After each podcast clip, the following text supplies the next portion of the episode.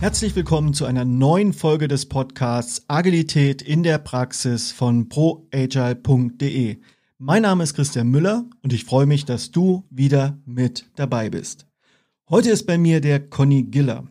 Er kommt ursprünglich aus Berlin, lebt jetzt in Leipzig und sitzt mit mir zusammen im Rahmen des Agile Bar Camps in Leipzig in den wunderschönen Simply Offices äh, in einem kleinen Podcastraum und hat sich ganz spontan bereit erklärt, mit mir über das Thema Umgang mit Konflikten, Konfliktmanagement zu sprechen. Denn er ist nämlich Kommunikationstrainer und der Umgang mit Konflikten, das ist eines seiner Leibthemen. Dafür ist er auch über Leipzig hinaus weit bekannt.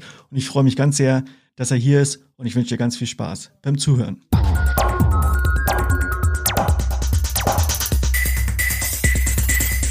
Ja, hallo Conny, schön, dass du da bist. Hallo Christian, schön, dass du mich gefragt hast. Was ist denn für dich ein Konflikt? Schön, dass du genau mit der Frage anfängst. Auf der einen Seite gibt es Meinungsverschiedenheiten. Also wir beide sind unterschiedlicher Meinung, wie gut das Mate-Zeug schmeckt, was wir gerade da auf dem Tisch haben. Solange da für uns nichts dranhängt, weil einer von uns beiden Liefervertrag damit unterschreiben muss oder Werbung dafür macht, ist es eine sachliche Auseinandersetzung. Und da gibt's eine ganze Reihe tolle Tools, wie man rauskriegen kann, schmeckt das, schmeckt das nicht und so weiter.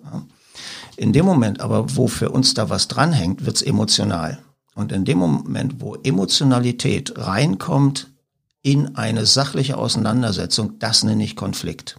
Einfach um genau definieren zu können, wenn ich Konfliktmanagement mache, habe ich es mit Emotionen zu tun. Und ich muss erst an diese Emotionen ran, bevor ich das sachliche Thema klären kann. Was ist denn für dich so eine ganz typische Entstehungskurve bei einem Konflikt, der, wie du sagst, auf der emotionalen Ebene ausgelöst wird. Was ist da zu beobachten? Wie kann ich das erkennen? Oh, oh, hier entsteht jetzt gerade ein Konflikt.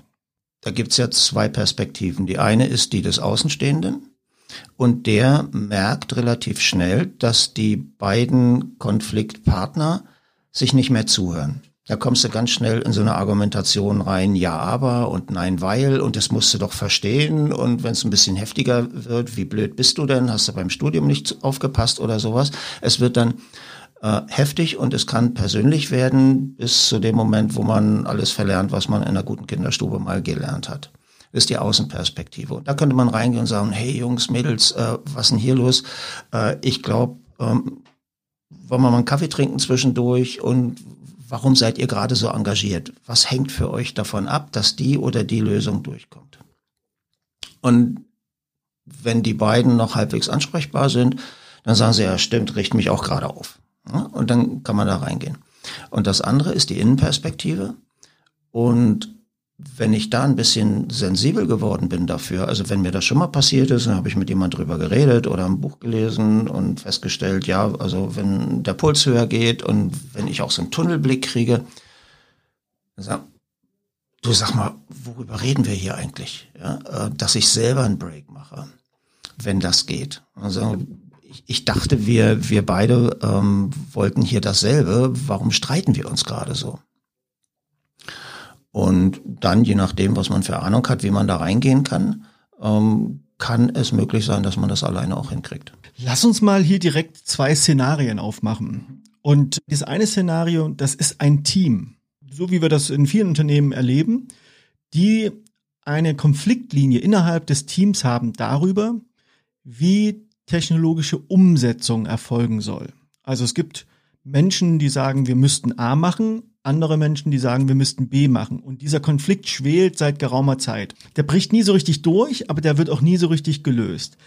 Was empfiehlst du als Konflikttrainer, was diesem Team helfen könnte, aus diesem Konflikt oder potenziellen Konflikt etwas Produktives zu machen? Also diesen Konflikt zu lösen und für sich so weit zu integrieren, dass sie damit gestärkt wieder aus dem Konflikt herauskommen. Was ich da machen muss, ist, mich mit den Gründen für die Emotionalität zu beschäftigen. Also warum sagst du, wir müssen mit folgender Programmiersprache ran und warum sagt der andere mit einer anderen?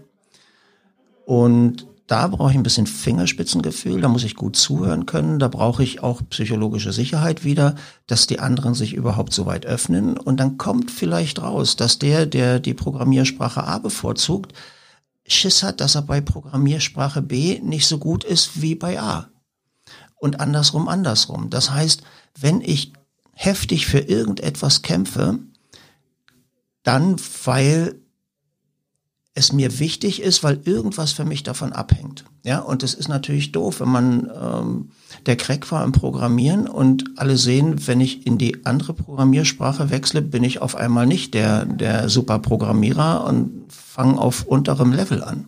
Ja, und vielleicht will ich dieses Gesicht nicht äh, verlieren. Und deswegen schiebe ich irgendwelche Argumente vor. Ja, wer sagt schon, davon habe ich keine Ahnung?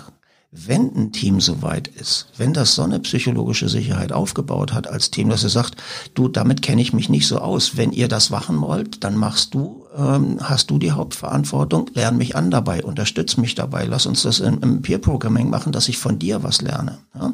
Es ist immer die Frage, kriege ich raus, wofür Leute kämpfen? Ja? Als Konfliktpartner habe ich immer das Gefühl, der kämpft gegen mich. Aber Leute kämpfen nie gegen etwas. So sind wir nicht programmiert. Wir kämpfen immer für etwas, was für uns persönlich ganz wichtig ist. Und das ist meine Rolle dann als Coach, als Trainer und das ist genau das, was wir auch in Trainingssessions machen.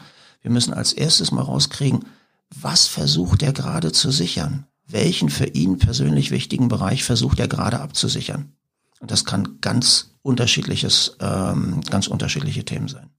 Und wenn ich das gefunden habe, dann kann ich sagen, okay, jetzt habe ich das verstanden, wie können wir das lösen? Also das Muster sind hier ganz klar erstmal Bedürfnisse herausfinden, an denen sich dann entsprechend Konflikte entzünden. Das zweite Szenario ist als Führungskraft. Ich habe als Führungskraft eine Entscheidung getroffen und mein Team oder meine Teams oder meine Mitarbeitenden sind davon nicht überzeugt oder die aus welchen Gründen auch immer wehren sich dagegen. Und es entsteht ein Konflikt, der vielleicht gar nicht offen ausgetragen wird, weil hier auch eine hierarchische Situation da ist, also auch eine, eine sozusagen eine Unterschiedlichkeit der Machtverhältnisse existiert.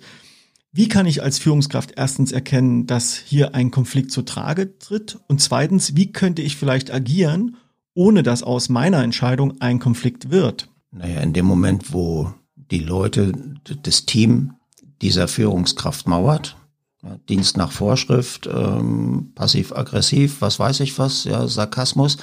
Also wenn er halbwegs wach ist, merkt er ja, da läuft irgendwas aus dem Ruder. Und dann sollte er drüber nachdenken, wie er das, so wie du gesagt hast, das in Zukunft besser hinkriegt, aber auch, wie kriegt er dieses Thema gelöst.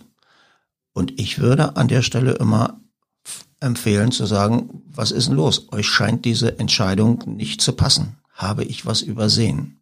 Nur wenn diese Führungskraft, von der du sprichst, die eine Entscheidung getroffen hat, quasi über die Köpfe des Teams hinweg, gegen das Team offensichtlich, dass die so weit ist zu fragen, hey, sag mal, ihr scheint nicht äh, glücklich damit zu sein, habe ich was falsch gemacht? Also das ist ein ziemlich großer Sprung. Hm? Ähm, generell würde ich sagen, es wäre für diesen Kollegen empfehlenswert, vielleicht anders heranzugehen an Entscheidungs Situation. Ja, und heute früh war der Jürgen Apelo da und der hatte diese wunderbaren Karten mit äh, dem Delegation Poker. Ja, und ich kenne das von Teams, dass die sagen, die haben eine Matrix, welche Entscheidungen müssen getroffen werden oder worüber muss ent entschieden werden und wie wollen wir diese Entscheidung treffen. An der Stelle, Chef, entscheide du, hier kannst du uns überlassen oder hier wollen wir gemeinsam beraten und wir wollen hier Konsent haben. Bei einer anderen sagen sie, Mehrheit reicht. Und wenn eine Führungskraft das dem Team überlässt, wie sie bestimmte Entscheidungen treffen wollen, dann ist schon mal ziemlich viel dafür getan, dass sie hinterher mit der Entscheidung auch leben können.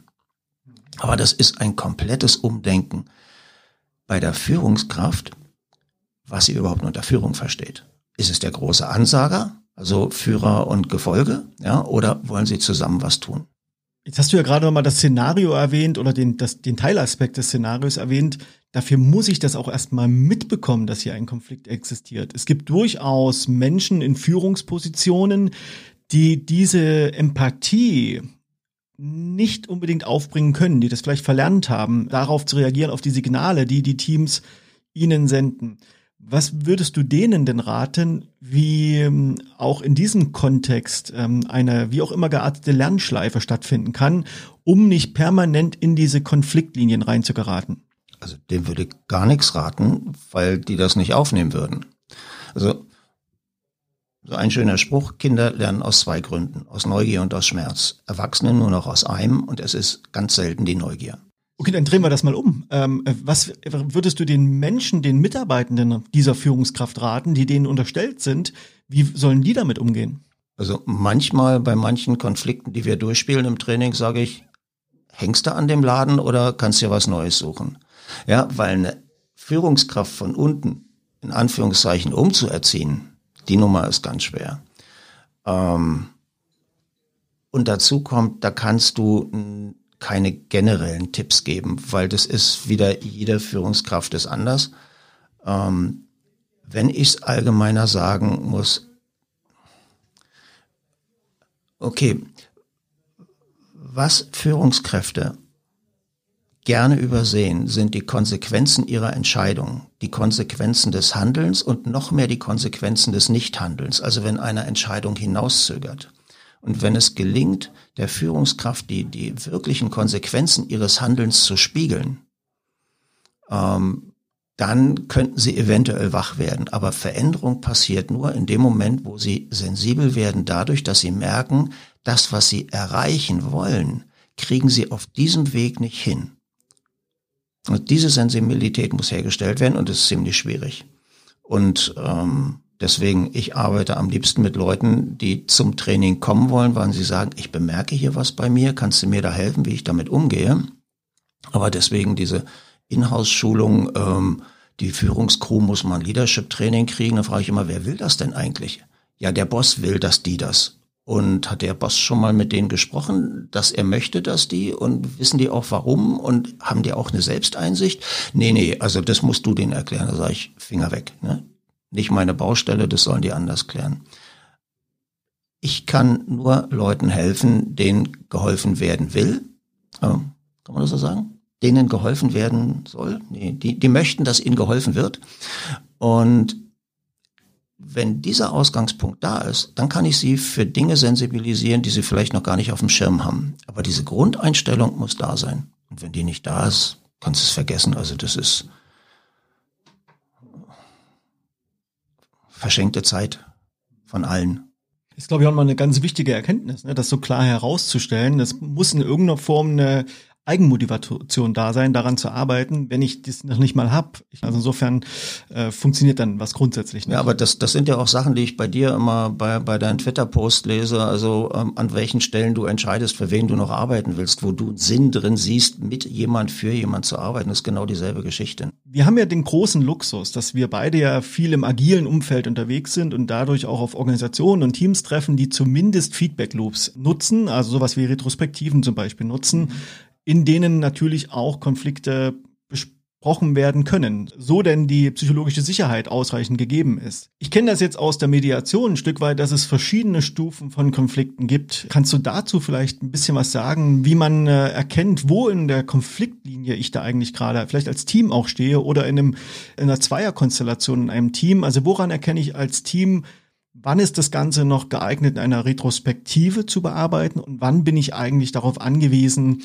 mir externe Hilfe zu holen, um diesen Konflikt zu bearbeiten. Es gibt ja nach Glasel diese äh, Eskalationsstufen. Zuerst geht es um Sachverhalt und dann geht es darum, wer Recht hat und dann geht es nur noch äh, darum, dass das Recht haben wichtig ist. Und wenn du so weit bist, bedeutet das in der Selbstwahrnehmung des Teams, die kommen nicht mehr voran. Und so weit will ich das gar nicht kommen lassen. Ja, also deswegen ist für mich kommen wir mal zum, zum Job des Scrum Masters. Das, was ein Scrum Master lernt bei der Ausbildung, hat was mit dem Framework zu tun. Was er nicht lernt in der Ausbildung, ist, wie gehe ich mit den Menschen um? Wie bringe ich mich selber auch ein? Und das ist ja schon der erste Punkt. Als Scrum Master bin ich eher so ein introvertierter Typ, der Menschen gerne hilft. Ja, dann mache ich eventuell die falschen Dinge, weil ich denen alles abnehme. Ja, oder bin ich eher so äh, der, der Kopftyp, der ähm, so eine Art Macher und der einfach nur das Team unterstützen will, dass das schneller vorankommt, ja, dann bügele ich die Nummern auch platt. Ja, also das Wichtigste für einen Scrum Master ist, dass er erstmal in der Selbstreflexion erkennt, was sind seine eigenen Mechanismen, damit er dann für sich die richtigen Handlungsmuster ableiten kann für das, was er sieht. Und dann gehört dazu, dass er auch versteht, was in dem Team gerade passiert. Und ähm, die meisten kennen, glaube ich, Tuckmans Teamphasen. Und es ist was völlig anderes, wenn Leute sich gerade mal in die Wolle kriegen in Teamphase 1, die beschnuppern sich, keiner kennt einen, oder wenn das äh, in Phase 4 ausbricht. Ja, und in, in allen Phasen muss ich anders mit diesem Ausbruch umgehen, weil da ein anderer Hintergrund da ist. Also das muss ich verstehen, was psychologisch diese Teamentwicklung bedeutet. Und deswegen wissen, was bedeutet so eine kleine Eruption, in welcher Phase und wie muss ich damit umgehen, ist schon mal ein richtig äh, gutes Set an, an Know-how. Und dann das auch tun. Ja, und immer das Team mit einbeziehen. Ja, also der Scrum Master ist ja nicht der Problemlöser im Sinne von, ich kehre den Dreck zusammen oder so oder sehe zu, dass alles sauber wird, sondern auch hier wieder dem Team zu helfen, zu verstehen, was gerade läuft, warum die sich gerade in die Wolle kriegen und was das bedeutet. Wie kann so ein Scrum Master das am besten bewerkstelligen? Also wenn er oder sie sich selbst erstmal so weit reflektiert hat, zu verstehen, wie reagiere ich ganz persönlich auf diesen Konflikt, von dem ich vielleicht gar nicht persönlich direkt betroffen bin, ist das eine. Aber dann in den Konflikt hineinzugehen, also ein Team zu begleiten, den Konflikt sozusagen aufzuarbeiten oder zu besprechen. Was hast du da für ähm, Erfahrungswerte oder was hättest du da für Tipps? Und nochmal, wann wäre der Punkt erreicht, wo es nicht mehr zielführend ist, den Konflikt in dem Team selber zu lösen? Also fangen wir mal mit dem letzten an wenn die alle nicht mehr miteinander reden, wenn es da schon richtig tiefe Gräben gibt und wenn jeder, der neu reinkommt, sich als erstes positionieren muss, bist du für uns oder bist du für die, äh, dann kann man das aus dem Team herum nicht, heraus nicht mehr lösen. Ne? Dann brauche ich einen Mediator, wenn sie es überhaupt noch wollen. Eventuell ist es da einfacher, die umzustrukturieren, äh, zu fragen, wollen wir, wollt ihr woanders hin? Und dann das aufzuarbeiten. Aufarbeiten muss ich, sondern sonst passiert es beim nächsten Mal wieder. Ja, und dann quasi splitte ich meinen Konflikt gleich in zwei neue Teams, weil da dasselbe wieder passiert, weil sie gar nicht merken, warum sie so eng da dran waren, ja, warum es ihnen nicht möglich war, den anderen zuzuhören. Und das andere, die erste Frage, was kann der Scrum Master machen? Ja, ich denke, es ist ganz wichtig, dass er sich auf welche Art auch immer damit beschäftigt, wer er selber ist, was seine Triebkräfte sind. Ja, und ähm, da gibt's genug Literatur dazu, da gibt's genug Kurse, die einem helfen zu verstehen, wie man selber tickt. Und wenn ich das weiß, dann verstehe ich gleichzeitig auch ähm, die Signale von anderen zu interpretieren, wie die ticken. Und dann kann ich anfangen zu arbeiten. Welche Rolle würdest du denn in dem Konstrukt, in dem wir jetzt gerade als Szenario geblieben sind, also Scrum-Team hatte einen Konflikt, Scrum Master versucht, äh, den Konflikt zu bearbeiten, welche Rolle kommt denn da den Unbeteiligten oder vermeintlich Unbeteiligten zu? Wen meinst du jetzt? Ja, zum Beispiel Teammitglieder, die nicht in der inhaltlich mit dem Konflikt äh, betroffen sind oder persönlich von dem Konflikt betroffen zu sein scheinen. Oder Führungskräfte, die noch um das Team herum in irgendeiner Form Verantwortung tragen. Fangen wir wieder mit den Letzteren an dann müsste der Scrum Master das erstmal hinkriegen, dass er sagt, lass mich das machen, lass uns das alleine ausbügeln. Ja, wir müssen erstmal rauskriegen, was uns hier gerade hindert, ordentlich zusammenzuarbeiten und da ist er Teil von dem Team. Weil wenn die Führungskraft reingrätscht, haben wir genau wieder die alten Strukturen innerhalb von einer Millisekunde. Ja, dann entscheidet der, also du hältst jetzt die Klappe, du gehst nach da und du machst jetzt das. Hilft nicht. Ist alles nur verschieben oder abdeckeln die Unbeteiligten aus dem Team, naja, die sind nicht unbeteiligt, die halten nur die Klappe. Äh, die leiden still vor sich hin oder die warten innerlich lächelnd darauf, dass einer von den beiden jetzt verliert und dann haben sie mehr Ruhe und ihr, ihr eigener Claim vergrößert sich dadurch. Wenn, wenn man das so beschreiben kann, dass das die Struktur ist, ist das noch kein Team. Also Team ist für mich Teamphase 4 und alles andere sind Wege dahin. Und insofern, ja, die sind dabei, rauszufinden, wie sie miteinander arbeiten können. Und dann sind das halt Sollbruchstellen. Und der Job vom Scrum Master ist, diese Sollbruchstellen zu erkennen und an der Stelle zu sagen, hey, was ist denn gerade hier passiert? Ja, und wenn ich ein Team werden will, dann muss ich natürlich die Unbeteiligten fragen, wie geht denn ihr damit um? Was, ähm, wie empfindet ihr das, was da gerade passiert? Findet ihr das gut? Weil am Ende ist ja nicht der Scrum Master der, der die Lösung vorgeben muss, sondern nur den Lösungsweg vorschlagen. Einen von mehreren möglichen. Die Lösung selber muss das Team erarbeiten und daran wächst es. Ja, und wenn die mal so eine richtig dicke Scheiße aufgearbeitet haben, dann wird es beim nächsten Mal anders werden, wenn sie es wirklich aufgearbeitet haben. Und das sind ja auch in der Theorie von Tuckman die Momente, wo du aus der Storming-Phase in die Norming und dann in die vierte, in die Performing-Phase kommst. Also Teams, die gelernt haben, Konflikte aufzulösen, in Konflikte auch zu gehen und daraus was Besseres zu machen, das sind ja überhaupt erst das, was wir als Teams bezeichnen können. Die Fähigkeit, konstruktiv mit Konstru Konflikten umzugehen, also zu erkennen, wann immer eine Entscheidung jemand persönlich triggert. Ja, und die Leute so gut zu kennen, dass sie sagen, also für den und den wäre die Entscheidung gut, für den ist es nicht gut. Der wird das nicht gut finden, da müssen wir uns was anderes überlegen. Nicht den müssen wir überzeugen, sondern da müssen wir uns was anderes überlegen. Ja, also wirklich miteinander was zu machen. Und insofern würde ich deinen Satz umformulieren, Gruppen, die lernen, ihre Konflikte miteinander konstruktiv auszutragen, die haben die Chance, ein Team zu werden. Was ist denn der Vorteil oder das Positive an Konflikten? Konflikte sind Sollbruchstellen, die mir zeigen, dass die Bedürfnisse von den beteiligten Personen nicht ausreichend bedient werden. Und je stärker der Konflikt ist, desto dringlicher ist es für die Person, dieses Bedürfnis zu sichern. Lieber Conny, ähm, hast du aus deiner Praxis noch so ein Takeaway, was du den äh, Menschen, den Zuhörerinnen und Zuhörern gerne mitgeben möchtest, wenn es um das Thema Konflikte geht? Wenn du im Konflikt mit jemand bist, nimm dich selbst vielleicht nicht so wichtig und schau erst mal, wie du reagiert hättest, wenn du auf der anderen Seite gewesen wärst. Und da wird manchen Leuten klar, ja, scheiße, ich an deiner Stelle, ich wäre genauso sauer wie du jetzt. Und das ist ein guter Einstieg für ein Gespräch. Wir sind am Ende unseres Gesprächs angekommen. Ich danke dir für deine Einsichten und deine Erfahrung im Umgang mit Konflikten. Und äh, wenn man mit dir Kontakt aufnehmen will, ich packe den Link direkt in die Show Notes, wie und wo man dich am besten erreichen kann. Und danke nochmal, lieber Conny, dass du hier im Podcast mit dabei warst. Lieber Christian, vielen Dank für deine spannenden Fragen.